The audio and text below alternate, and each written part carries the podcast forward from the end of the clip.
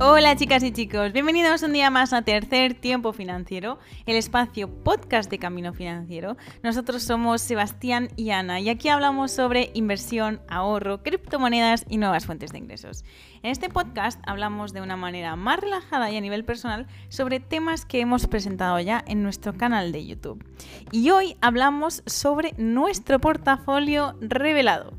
Entonces vamos a ir por eh, posición por posición diciéndoos por qué hemos elegido esta, por qué invertimos aquí y también el porcentaje de nuestro portafolio que está invertido en cada cosa. Este es eh, nuestro portafolio en bolsa, en renta variable. Eh, no incluimos aquí el de criptomonedas, entonces tenedlo en cuenta de que esto no es únicamente el, único activo que tenemos, ¿no? Entonces lo hemos categorizado en bolsa y criptomonedas. Entonces, vamos allá. Eh, la primera posición o más importante es el VOO, que es el ETF que replica al índice del SP500 de la economía americana en un 40%. Sebastián, cuéntanos por qué estamos invirtiendo aquí. Bueno, antes que nada, aparte de, leer las posiciones, eh, recordar que este es nuestro portafolio de inversión. Esto no significa que tiene que ser su portafolio de inversión o que tienen que copiarlo o que tienen que invertir en exactamente lo mismo. No es una recomendación para nada sino que obviamente este portafolio está diseñado basándose en nuestros objetivos y basándose en nuestro perfil de inversores. Y este es un portafolio conjunto, entonces por eso hemos seleccionado estos instrumentos, pero por supuesto, como dije antes, esto no significa que tiene que ser el, tu portafolio, sino que primero tienes que conocer tu perfil de inversor y ver qué instrumentos se adecuan mejor a ti y no copiar literalmente lo que nosotros hacemos. Bueno, eh, entonces, volviendo a lo del SP500, nosotros tenemos ese 40% en el SP500, porque cómo no. O sea, cómo no invertir en el SP500 si es la madre de todos los índices. Es la, un índice que ha, dado una rentabilidad de un 10% anual en los últimos casi 100 años, donde prácticamente tiene muy pocos periodos de negativos. Entonces, sí o sí, tiene que ser una de las piezas centrales de nuestro portafolio y que nosotros personalmente hemos recomendado bastante en el canal de que es una, una, excelente alternativa, no solamente nosotros, sino que otro, un amigo también, Warren Buffett, también lo recomienda como una de las buenas inversiones, así que de todas maneras teníamos que poner como pieza central eh, este ETF dentro de nuestro portafolio. Perfecto. Bueno, y tenemos una posición también más pequeña de un 15% en el ETF del VGT, que es un ETF eh, que invierte en tecnología y digamos que nos dará un porcentaje de crecimiento a nuestro portafolio. Entonces tenemos la parte del SP500 como la, digamos, la inversión más segura o lo más, eh, sí, lo más seguro históricamente al menos, porque ya sabéis que en inversión pues no hay nada seguro, pero digamos que mm, en nivel de retorno y, seguridad que nos puede dar a largo plazo, el SP500 es la pieza central. Y luego le añadimos este punto de tecnología también en, las principales tecnológicas, ¿no? Entonces eh, tenemos una parte de crecimiento, pero a la vez seguro. ¿Qué le sigue, Sebastián? Bueno, dentro un, poco como eh, tocando el tema de, la tecnología, sobre todo en el tema del VGT, porque probablemente muchas personas también nos comentaron de por qué el VGT y por qué no, por ejemplo, el QQQ, que es el que replica al, índice del Nasdaq 100. Y en este caso el, Nasdaq 100 no está compuesto única y exclusivamente por tecnología, a diferencia del VGT que es solamente eh, parte de la tecnología de Estados Unidos. Por ende, este es un, es un ETF bastante más focalizado que el QQQ y que también tenía menores comisiones, así que por eso elegimos el, el VGT en lugar del QQQ, como nos preguntaron también dentro de, de Telegram. Eh, otra cosa, luego venimos como con ya las otras economías, porque no podemos basar todo nuestro portafolio solamente en, la economía de Estados Unidos. Así que ahí tenemos dos posiciones importantes, que una es en el BEA, que eh, invierte en economías desarrolladas. Obviamente esto tiene menor crecimiento, es una, un tipo de inversión bastante más lento, porque ya son economías desarrolladas, son economías que crecen a un menor ritmo y por eso solamente destinamos un 5% a este ETF. Y luego ya tenemos una posición en economías emergentes, que es el BWO, con un 15% de nuestro portafolio. Claro, esto también dijimos que, bueno, eh, el tema de economías desarrolladas o emergentes, según también cuál es tu tolerancia al riesgo, puedes, eh, si eres menos tolerante al riesgo, quizás puedes añadir un poco más en desarrolladas y menos en emergentes, pero como nosotros pues vamos a largo plazo y bastante largo plazo, estamos, bueno, dispuestos a ver estos vaivenes de la bolsa y, por ejemplo, en economías desarrolladas como en Europa, pues no vamos a ver mm, rendimientos demasiado espectaculares, son más bien rendimientos, bueno, ahora difícil, ¿no? Pero eh, estables en general y las economías emergentes pues tienen suelen tener eh, rendimientos más altos, aunque también caen más fuerte. Eh, pero bueno, una posición en China, por ejemplo, es importante también tenerla, que es lo que está en este, en este ETF del VWO. Otra, pero un momento, lo siento. Otra de, de, las cosas que también podría ser una alternativa puede ser el BT, que invierte también en, en distintas economías a nivel mundial, pero eso también tiene parte en Estados Unidos. Y la otra opción era el BXUS, si no me equivoco que se llama, eh, que eso también es de Vanguard y invierte en distintas economías, excluyendo Estados Unidos. Pero una de las ventajas que tiene este formato de invertir en el BEA y el BWO es que nosotros podemos calibrar como nosotros queramos el, tema de economías emergentes y desarrolladas. En el otro, las otras opciones, como por ejemplo el BT o el BXUS, lo que invierte es que nos tenemos que ceñir ya a ese portafolio que ya viene, viene preconstruido. En cambio aquí no, podemos personalizar un poco más dependiendo del nivel de riesgo que queremos correr. Entonces si queremos más riesgo ponemos más en economía emergente, menos en economía desarrollada y así podemos ir equilibrando un poco el portafolio a nuestro gusto en lugar de tener que ceñir esa posición única y exclusivamente al portafolio que ya viene prediseñado por el ETF. Hay otra cosa es que para los que estén en Europa estos ETFs seguramente no van a servir especialmente el VOO, eh, son ETFs que se transan en la bolsa de Estados Unidos y existe siempre un ETF disponible en Europa. Lo que pasa que tendrá otro nombre, no es el VOO, es el VUSA, o sea, VUSA. ¿Y cuál más había? No me acuerdo.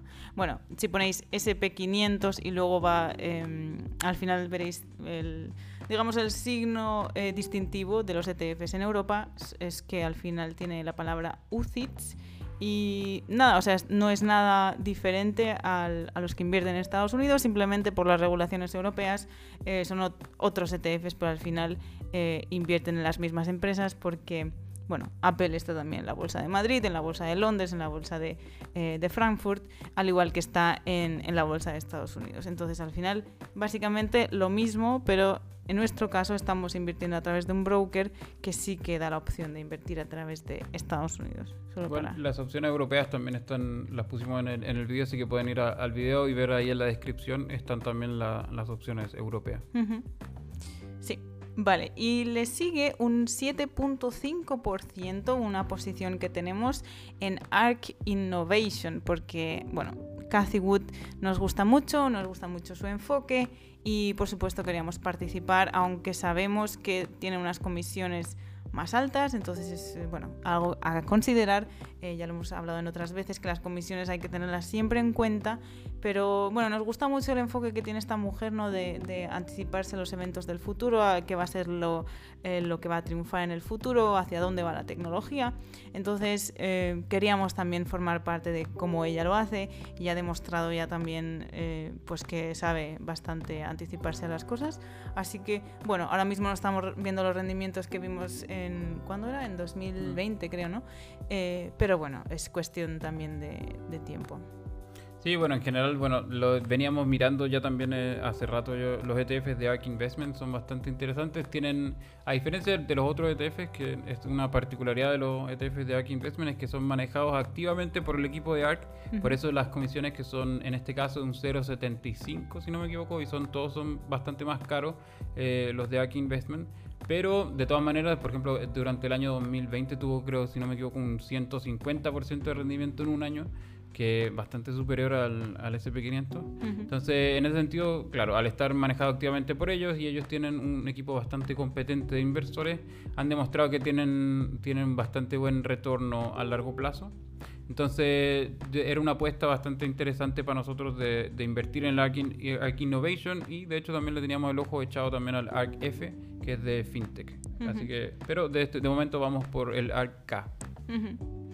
Vale, y le sigue una posición un poco más grande eh, de un 10% en el SMH, eh, que es de semiconductores, de la gestora de Van Eck. Van Eck tiene ETFs eh, bastante interesantes y en este caso el de semiconductores es, bueno, un, un ETF temático, ¿no? Y bueno, las comisiones también van a ser un poco más altas, pero este ETF ha tenido rendimientos, ahora no, lo recuerdo con exactitud, pero bastante también superiores al SP500 em, y, también es un ETF que cumple los criterios máximos de ESG, por cierto, de eh, sostenibilidad de, en cuanto a las ETFs. Entonces es eh, bastante interesante en ese sentido y los semiconductores ahora en la época que vamos a entrar también, donde las tecnológicas quizás van a sufrir un poco, los semiconductores, ya hemos visto la escasez que hay de las eh, tarjetas gráficas, va a seguir siendo algo eh, que se necesita. Entonces, yo creo que es la parte de la tecnología que, que es, está más asegurada ahora mismo. Entonces, es como crecimiento asegurado. Sí, de todas maneras, el sector de los semiconductores es un poco como la apuesta más segura dentro de la tecnología, obviamente teniendo en consideración que sigue siendo parte de, este sector, entonces obviamente es más volátil que otros sectores como el consumo, etcétera, etcétera, pero es, como un poco la apuesta más segura dentro de esta industria tecnológica. Porque claro, como decías tú, todo necesita semiconductores, o sea, los semiconductores están desde el tostador que uno tiene en la casa hasta nuestros teléfonos, nuestros computadores, todo tienen un semiconductor mm. que por ende son, son productos que se consumen constantemente y cada vez la demanda sigue incrementando. Así que yo creo que es una, una, una apuesta interesante de crecimiento relativamente seguro. Y por último tenemos una posición un poco más pequeña de nuevo con un 7.5% el ETF que se llama Block, B-L-O-K. Eh, que es de blockchain de la, gestora de Amplify. Y este ETF eh, e invierte en empresas, no de criptomonedas, pero empresas que invierten en la tecnología blockchain.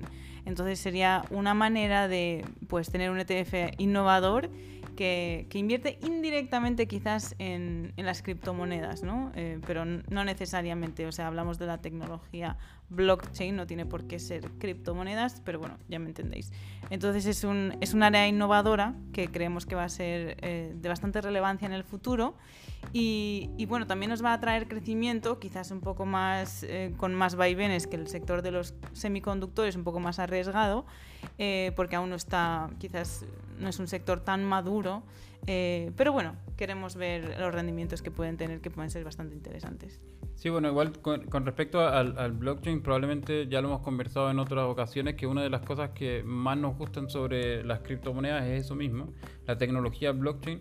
Y obviamente este ETF no invierte, en, como decías tú, en criptomonedas directamente, sino invierte en, empresas que utilicen la tecnología blockchain. Por ende, igual es una buena forma de encontrar exposición a esta tecnología con muchísimo menor volatilidad que, que las criptomonedas, pero puede ser un acercamiento interesante a tener exposición a esta industria que de todas maneras es una industria que promete mucho y que tiene un crecimiento bastante grande por delante.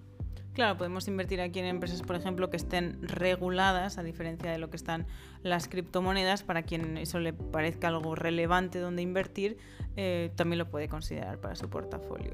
Y nuestro portafolio lo podéis ver en la aplicación de Racional, también tenemos un link, os lo dejaremos también en, la descripción, cualquiera que tenga este enlace puede entrar a verlo, mm, no hace falta que tengáis eh, Racional, pero eh, para los chilenos podéis, podéis verlo directamente en esta aplicación.